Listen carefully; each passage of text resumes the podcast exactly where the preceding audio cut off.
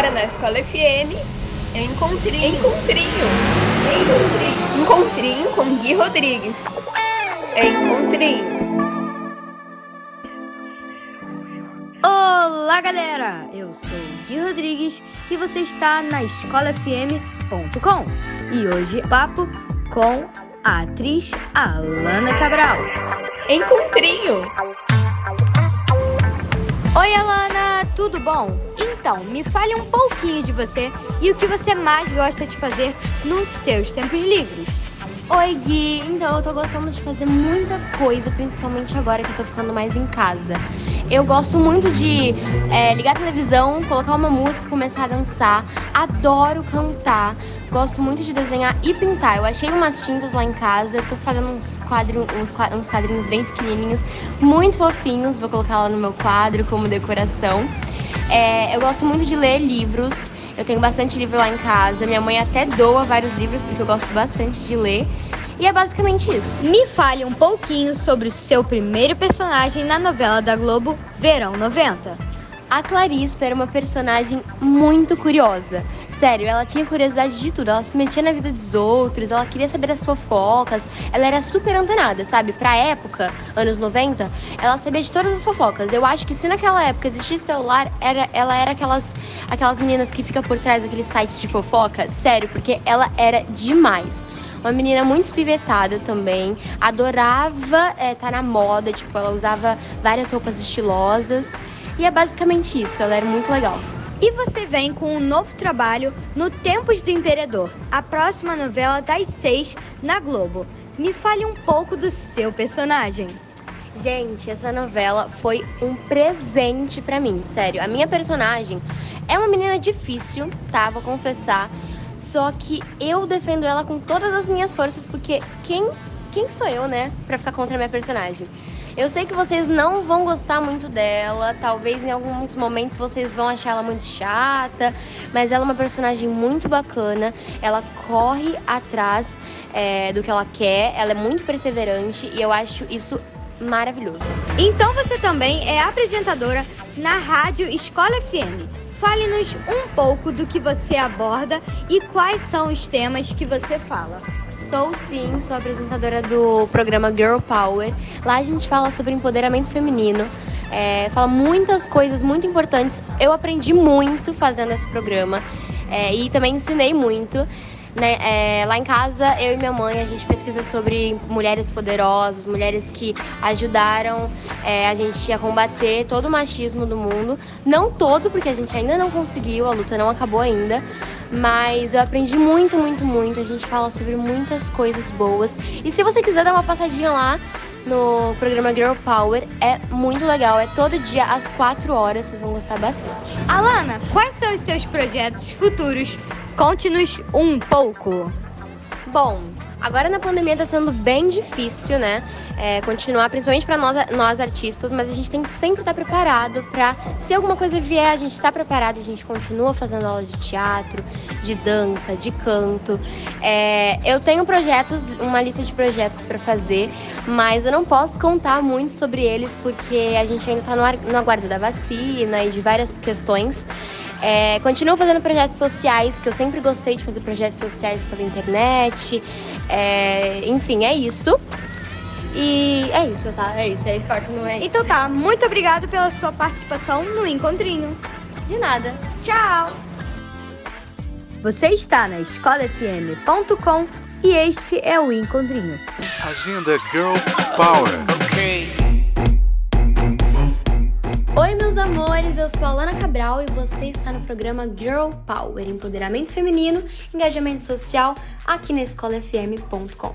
Hoje vamos bater um papo com os idealizadores do Todes Telecom, uma operadora com conceito de inclusão social voltada para as causas LGBTQIA. Só de saber um pouquinho sobre essa operadora eu já fiquei animada. Mas, gente, agora quem vai explicar para vocês é o João. Oi, João! Como vocês tiveram a ideia de criar um chip de telefonia para a comunidade LGBTQIA? Bom, Alana, é um prazer estar falando com vocês aqui. É uma honra uh, da minha parte poder estar compartilhando um pouquinho da nossa ideia, do nosso projeto, que foi lançado esse ano, no ano de 2021.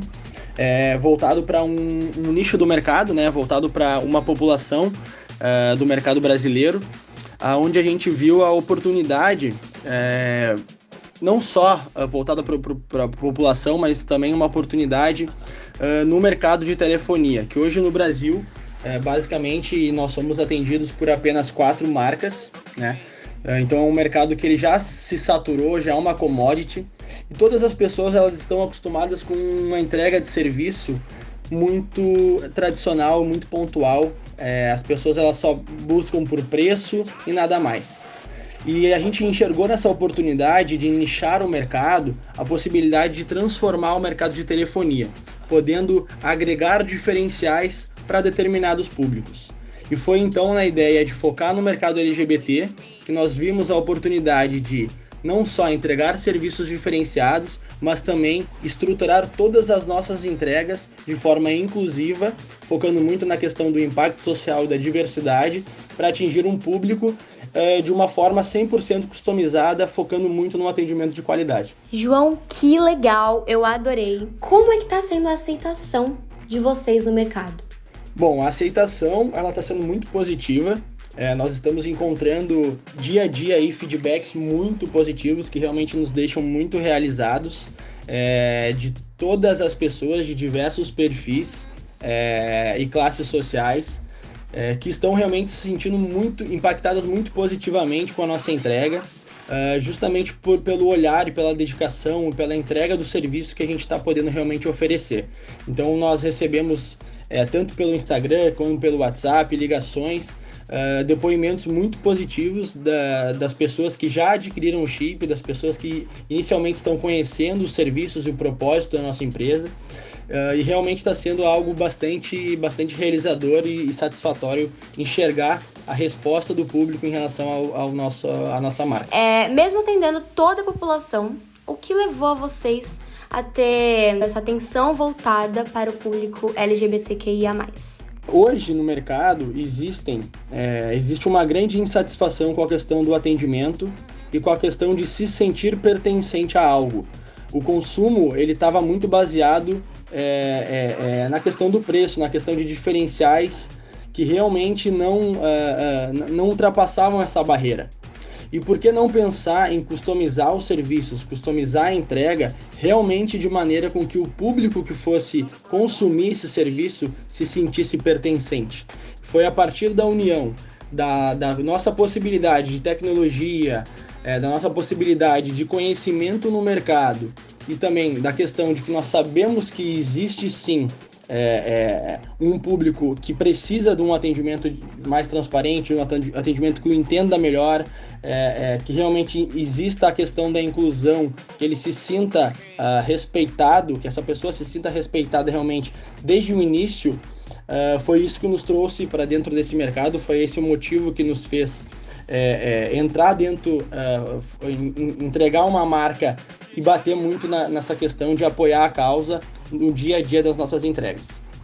Como você se sente em ser um idealizador de uma operadora pioneira? Na verdade, é, quando a ficha começa a cair do tamanho da responsabilidade, o tamanho do impacto que a gente tem nas nossas mãos, é, de não só é, responder para o mercado, mas também transformar e iniciar uma cultura empresarial uh, que carrega isso com a gente é algo realmente muito uh, realizador. É, é, é, é basicamente é, poder mudar as gerações futuras, mudar o mercado atual também em relação a, a, a essa comunicação, a essa cultura. E nada mais é do que uma, uma, uma cultura inovadora, uma cultura que abraça todas as pessoas, uma cultura que realmente transcende a questão de um serviço ou de uma precificação ou de uma promoção, mas que também uh, uh, demonstra ao público algo a mais por trás das empresas. E a gente sabe que isso deveria ser comum, deveria ser algo realmente rotineiro nas, nas outras empresas do mercado, não só nas startups, mas também nas empresas mais tradicionais. Isso vem acontecendo devagarinho, mas vem acontecendo. Empresas que fomentam diversidade e inclusão é, mais abertamente, né? É, realmente transcendem a questão uh, interna da, na, dentro de suas empresas. E isso acaba sendo muito realizador. E poder ter isso não nas costas, mas carregar isso junto com pessoas também que são profissionais extremamente capazes de oferecer isso ao público, nos deixa realmente muito satisfeitos. João, é lindo ver a inclusão que vocês fazem, que é a inclusão essencial para a sociedade. Eu acho que é, já teria que ter essas coisas há muito tempo, só que infelizmente só agora a gente está abrindo os olhos para isso. E que bom, né? Que bom que a Todes Telecom tá tendo essa visão mais ampla. Eu adorei, sério, muito obrigada. Muito obrigada de verdade. Muito sucesso para todos vocês.